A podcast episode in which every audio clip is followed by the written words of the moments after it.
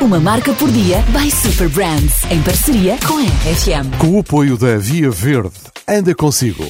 Tal como em muitas outras regiões, também nesta existe a tradição de se fazer um presépio exterior para celebrar o Natal. São Paio de Oleiros, a freguesia de Santa Maria da Feira. Junto à parte exterior da fábrica Cavalinho, uma empresa portuguesa que se dedica ao fabrico artesanal de peças de moda em pele e utilizando uma gruta com uma queda d'água como cenário, começou a ser feito um pequeno presépio. As pessoas passavam e, curiosas, paravam para o ver.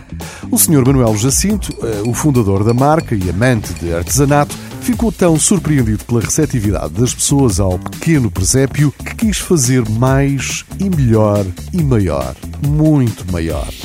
O presépio cresceu muito mais do que algum dia se imaginaria. 4 mil metros quadrados, 10 mil peças. Chegou a receber 750 mil visitantes num só ano. Organizavam-se excursões a partir de vários pontos de Portugal e também de vários países da Europa.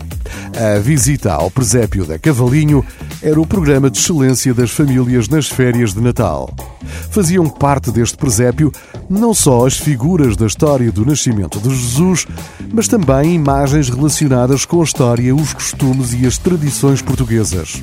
Este presépio dava as boas-vindas a ciclistas, comboios, teleféricos, motos e fanfarras, criando uma experiência muito envolvente e única. Assim se caracterizava o que foi considerado o maior presépio do mundo em movimento e internacionalmente galardoado pelo Guinness, o livro dos recordes, na altura destornando um presépio mexicano. Infelizmente, no ano 2016, o presépio foi alvo de um brutal incêndio.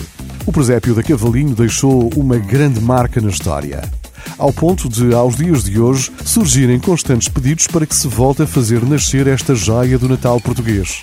Estamos no Natal. Será que é desta, Cavalinho? Uma marca por dia by Super Brands, em parceria com a RFM. Com o apoio da Via Verde, anda consigo.